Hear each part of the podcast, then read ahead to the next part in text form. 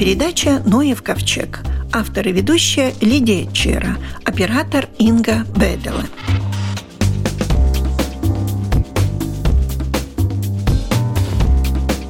Совсем недавно, в канун Нового года, прошел вебинар, в котором принимал участие Институт гидроэкологии, и посвящен этот вебинар был микропластику. Представитель Института гидроэкологии Наталья Сухарева. Можете рассказать, о чем был семинар, что было главным, что там решали? Микропластик у нас присутствует всюду, вплоть говорят даже до плаценты, то что вы обсуждали? На том семинаре обсуждались результаты недавнего исследования. Исследование было связано с содержанием микропластика в пресноводных водоемах. Конкретно несколько озер в Латвии были исследованы. И интересные результаты были связаны с тем, что микропластик может добираться даже до тех водоемов, которые находится в особо охраняемом статусе, даже до заповедника, где вроде бы поток людей и влияние людей ограничено, но все же. Конечно, до таких водоемов он добирается в меньших количествах, чем до тех, которые находятся рядом с городами, но все же добирается. Также одной из интересных заключений было, что в отличие от того, как считалось раньше, что микропластик накапливается слоями, Например, как геологи могут по слоям отложения определить их возраст, но это исследование показало, что микропластик может на самом деле мигрировать в более глубокие слои отложений. А um, какие озера вообще смотрели?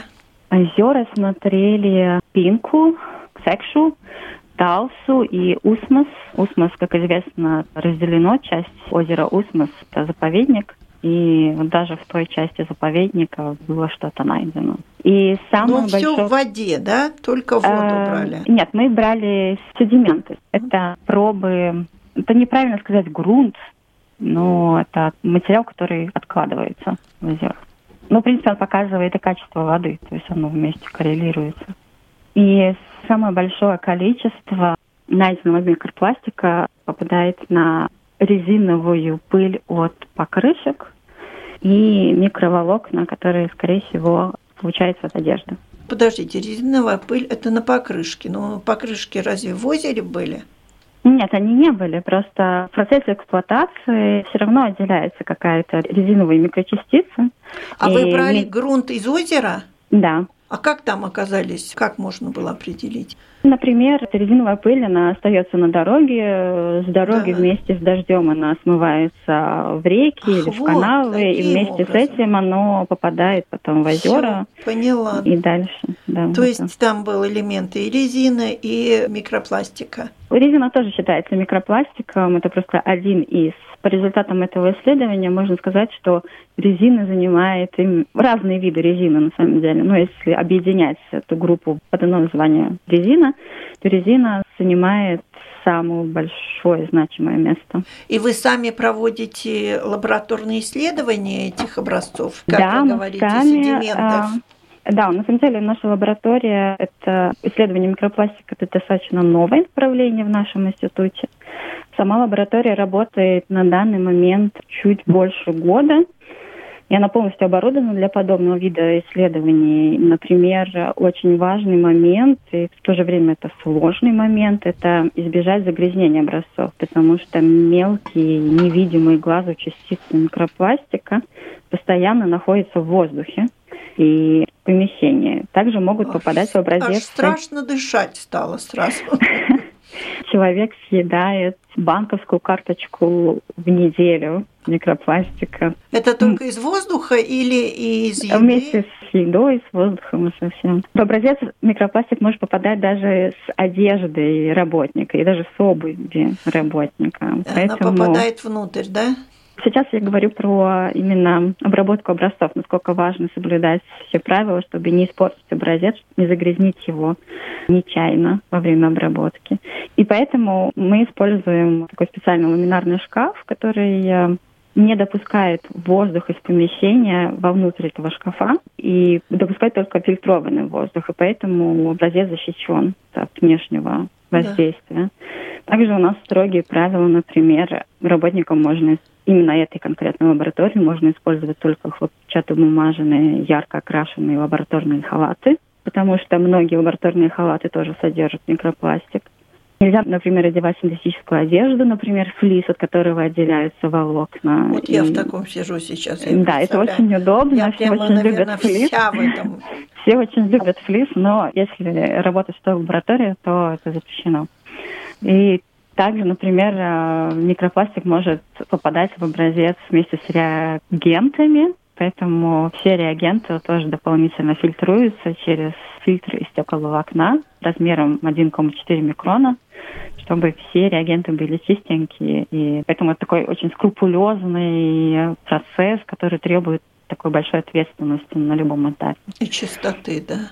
Да. И тогда вы делаете выводы. Это довольно долгий процесс, потому что каждый образец нужно очистить. Все зависит от матрицы, в которую мы берем. Это просто вода или это вот эти седименты, например. И там есть разные протоколы обработки, чтобы избавиться от органических веществ, избавиться от песка, например, всего, что может помешать дальнейшим исследованиям.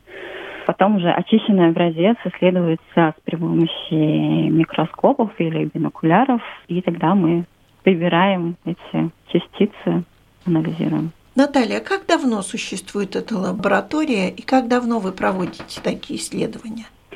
Лаборатория это в нашем институте существует чуть дольше года, но на самом деле уже, несмотря на то, что это новое направление, у нас эта лаборатория была задействована уже в пяти проектах. Сейчас начинается шестой. И, кроме того, в этом году будет подано еще несколько заявок на гранты, так что я надеюсь, что будем развиваться дальше. Это прекрасно. Но вы не можете сравнить, например, количество микропластика в озере Усмос 50 лет назад и сейчас. Нужны дополнительные исследования. Ну, да. Но мы можем, например, сравнить количество микропластика в нашем Рижском заливе и в Южно-Китайском море. Ну, мы, я а. надеюсь, в лучшей ситуации. Да, это лучше. Это один из наших проектов, который направлен на улучшение знания о морской экосистеме. И он был от Eiropas Юрлиету Зивсаймнетибес фонд.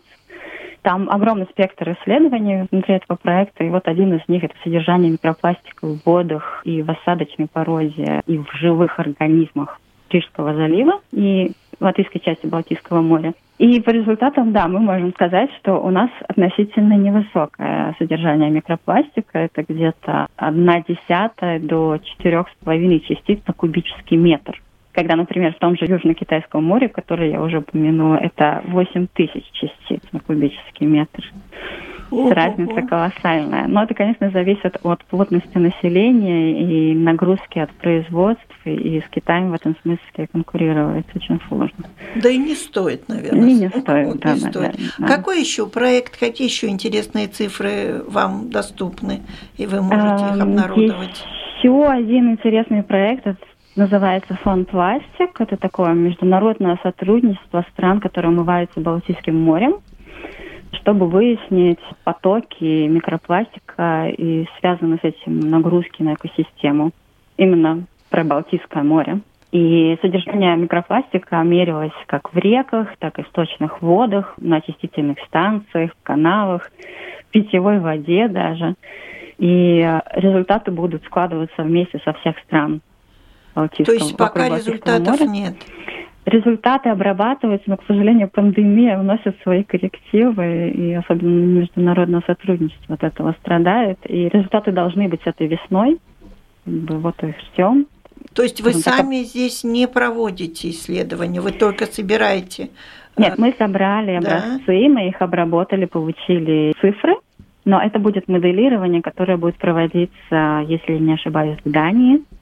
Мы свою часть сделали, ждем теперь часть от партнеров чтобы занять свою строчку в европейских странах. Да. Также у нас в прошлом году был один коммерческий проект, который был связан с количеством волокон микропластика, который вымывается во время стирки купальников. Только купальников? Там это было такое производство местное, которое производит купальники из ага. переработанного пластика. Меня их интересовало, какое количество пластика вымывается во время стирки. А разве у нас такое производство есть? Э, да, у нас есть такое производство. Ну ладно, не будем его рекламировать, но есть так есть и... И выяснилось, что во время первой стирки купальника вымывается 0,26 миллиграмма микропластика на грамм материала. Кажется, ну что там, если 0,26 миллиграммов, да. там не видно.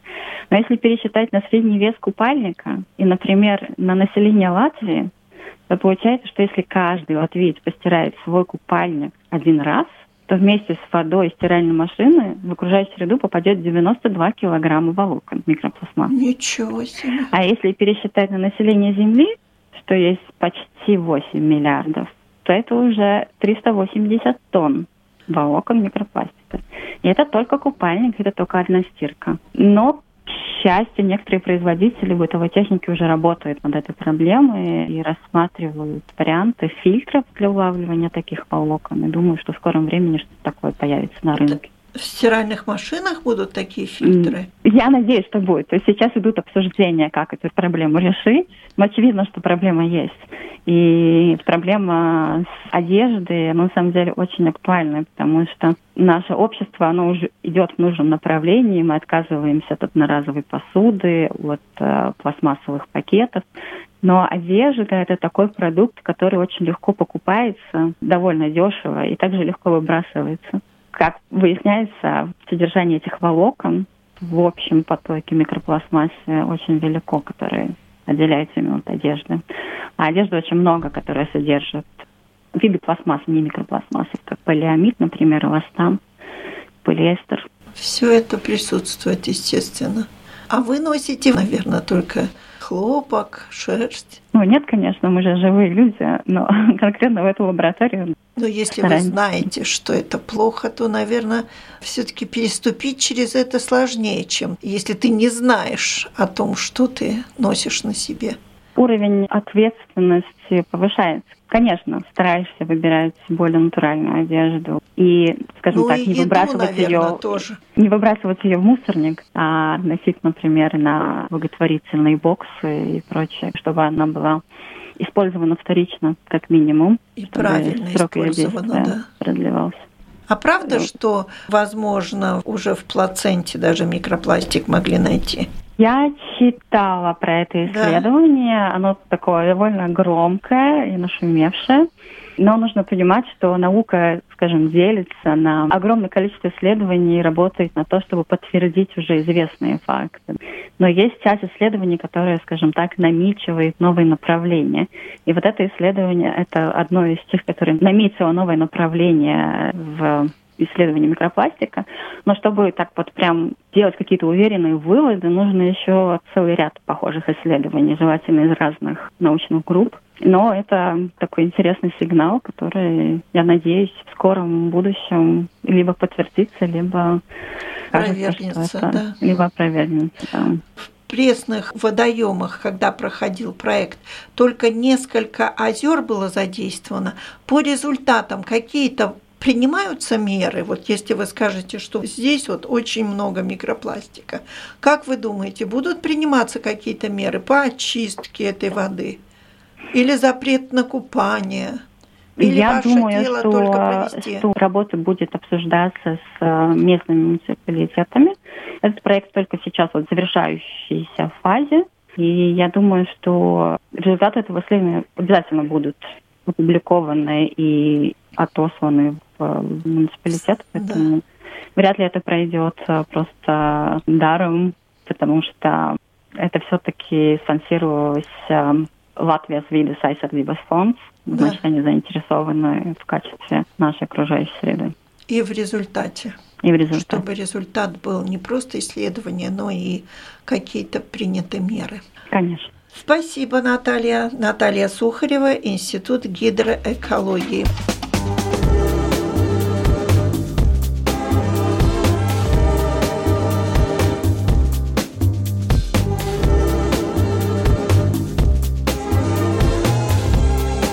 Дендрологи тоже в этом году успели, даже пораньше, скажем так, и объявили дерево года. Хотя, на мой взгляд, это больше кустарник, мне всегда казалось. И в переводе с латышского «вилкабела» это как волчьи яблочки переводится, хотя это боярышник. Дендролог Андрей Свиланс. Почему? Потому что очень уж лечебное это дерево. Причин довольно много. Дерево года этого у нас боярышник двухпестичный. Ну а почему? Там много рассказывать. Ну, во-первых, в этом году исполняется 90 лет нашему славному, одному из самых-самых лучших, я бы сказал, даже гениальных дендрологов Латвии Ремоду Циновскису. В этом году исполнилось ему бы 90 лет. У нее монография была по боярышникам Прибалтики. А насчет этого вида, насчет Кратегус лавигата, Дивербуль Вилкабель, боярышник двухтысячный, во-первых, вид довольно интересный. Он у нас записан в Красной книге второй категории. И встречается этот вид в Латвии на границе северо-восточной своей границы распространения. Только в Курляндии, около Вергалы, э, есть местонахождение, ну, мы надеемся найти еще какие-нибудь другие. Ну, выбрать боярышник видом года – было, конечно, это довольно сложная ситуация, потому что, ну, если насчет других деревьев, которые в других, раньше мы избирали, были попроще их опознать, а род боярышников очень-очень комплицированный. И до сих пор ученые спорят еще сколько видов, сколько подвидов, сколько вариететов в этом роде. Так что очень-очень-очень сложно. Насчет этого вида у него есть несколько таких отличий. Он два пестика. И Это в, в плодах, цветочке цветочки. Ну и эти пестики даже сохраняются, когда уже плод созрел. И семена тоже два в этом плоде. А плод, как у нас, как бы это интересно бы не казалось, так плод боярышника, в принципе, это яблоко. Правда, у наших местных видов эти яблоки, которые больше мы называем ягодами в народе, они очень маленькие. Это у североамериканских видов эти фрукты большие, и широко используется народной медицине и даже в официальной, потому что эти капли боярышника для укрепления сердца, они продаются в аптеке, так что если у вас есть боярышник дома, тогда тоже можно делать настойку, и это поможет вашему сердцу. Так что это такое еще забавное. Ну, насчет дерева или кустарника, есть, конечно, боярышники, которые вырастают невысокие и как кустарники, но в принципе довольно многие виды может расти и как кустарник, и как дерево. Так что в каком-то смысле можно говорить, что это действительно и дерево. Но хотя боярышник двухпестичный, скорее всего, в многих случаях как большой кустарник. Очень похожие плоды боярышника на плоды шиповника. Но это разные совсем плоды. Там яблоко, а здесь в шиповнике. Там яблоко у шиповника, как по-русски название даже не скажу сейчас. То, что их у обеих э, хорошо, то, что содержимость витаминов, ценных веществ у них у обеих довольно большое. И обеих и плоды шиповника, и плоды боярышника можно использовать для приготовления чая и так далее. Что еще интересно вот насчет этого боярышника – есть споры, которые вот вид или подвид, или варитет, или еще что-то другое, тогда насчет этого боярышника есть споры так же, как и насчет наших э, рябин, которые у нас в Западной Латвии встречаются, что этот боярышник, ну, это еще можно спорить. Или он наш местный вид, или все-таки давным-давно викинги при своих путешествиях привезли эти сушеные плоды сюда, и тут ну, что-то выпало, что-то проросло и выросло, и сейчас растет до сих пор. Так что это еще тоже вопрос. Это интересно то, что некоторые вот эти виды, как рябина шведская, гибридная, еще пару штук, что в Латвии они встречаются только Очень в... редко, да?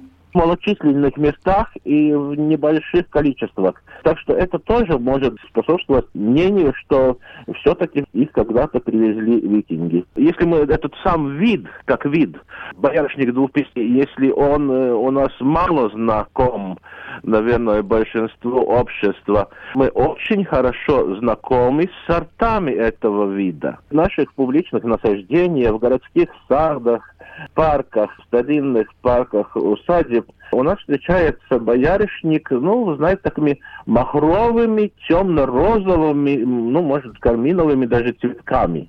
Это сорт боярышника двухтысячного. Есть несколько сортов, которые встречаются реже в насаждениях. Это сорт рубра плена с светло-розовыми махровыми цветками, сорт розеа обыкновенными светло-розовыми цветками и сорт Ниция, ну, он очень редкий уже.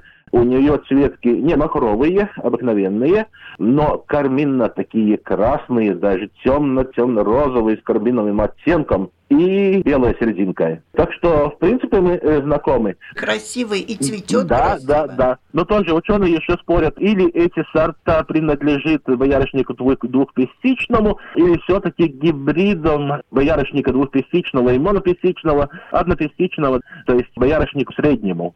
Так что у нас еще много загадок, много неизвестного даже о наших местных видах.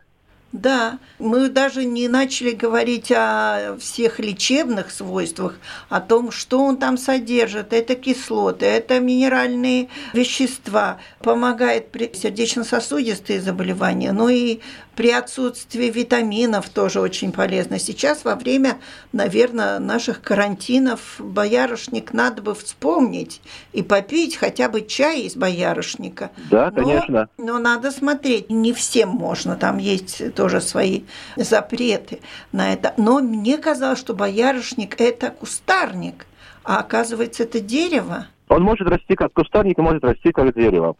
То есть а так бывает, вот... да?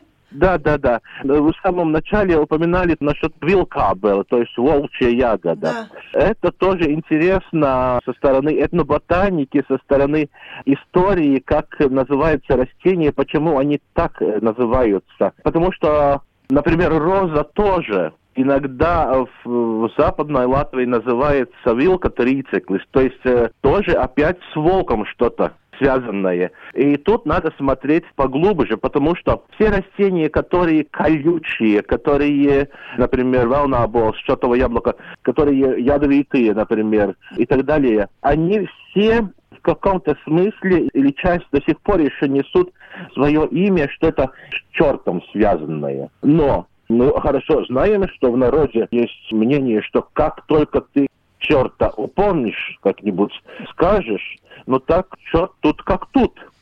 Поэтому насчет вот этих растений иногда в названиях черт, то есть ваунс по-латышски, он заменяется вилкс, то есть вилкс и ваунс, они звучат похоже, но чтобы не упоминать черта, тогда лучше будем называть волчьим. И это довольно широко распространено, потому что, например, так же, как и в Латгалии, около Аглона есть озеро Черток. Да. А на латышском э, его называют Мелнездес, то есть Черное озеро. Опять тут надо смотреть э, на то, как звучит Ваунс и Маунс. Черт и черный. В русском языке черт и черный тоже есть похоже. Но во всяком случае, если ты говоришь, так сказать, черное озеро, ты не упоминаешь слово черт.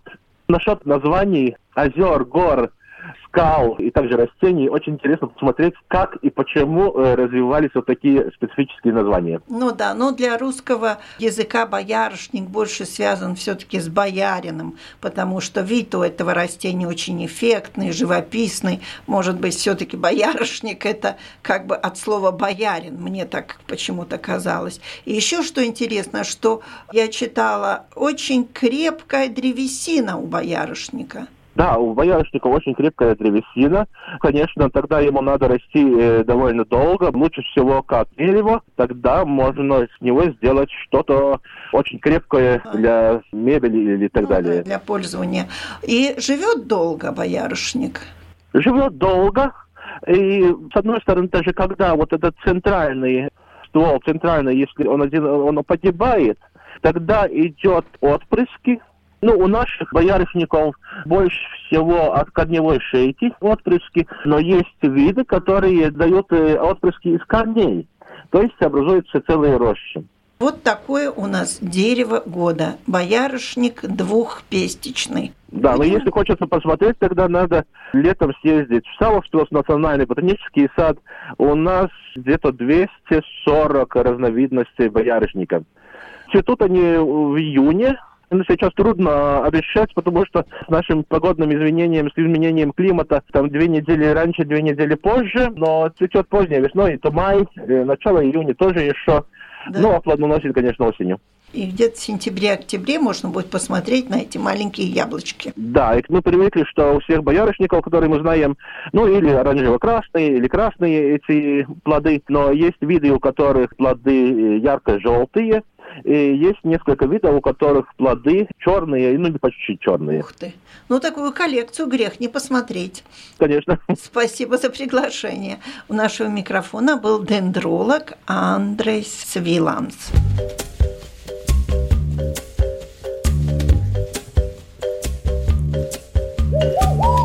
Экологические новости со всего света.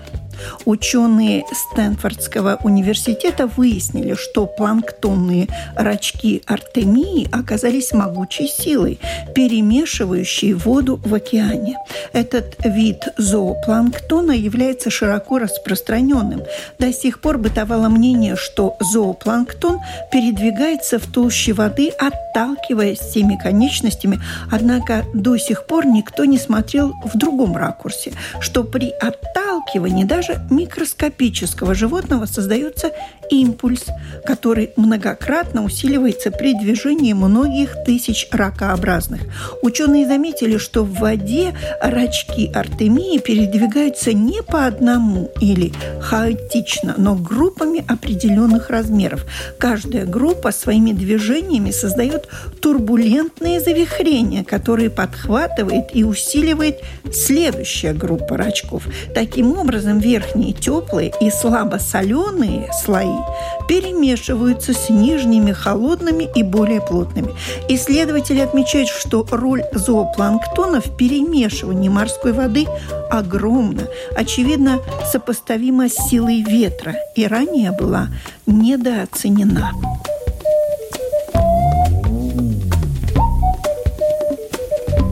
Морские биологи обнаружили крупные частицы пластикового мусора в пищеварительной системе медуз. Находки в очередной раз подтверждают, что пластик включается в пищевые цепи морских экосистем на самых разных уровнях. Микроскопические полимерные волокна и частицы мусора были найдены в составе зоопланктона в кишечниках рыб. Однако морские животные сталкиваются не только с микрочастицами, но и с крупным мусором. Эпизоды проглатывания крупных фрагментов пластикового мусора были зарегистрированы более чем для 200 видов позвоночных животных. Как поясняют исследователи, для медуз проблема поглощения мусора даже более актуальна, чем для позвоночных.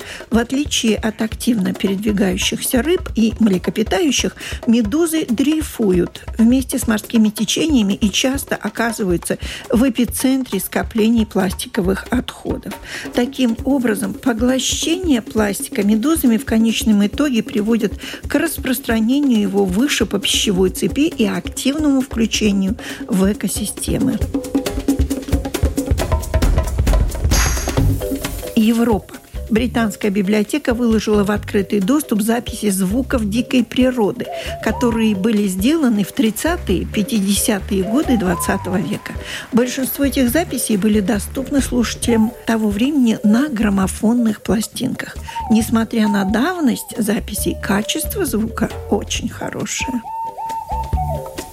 Это были экологические новости со всего света.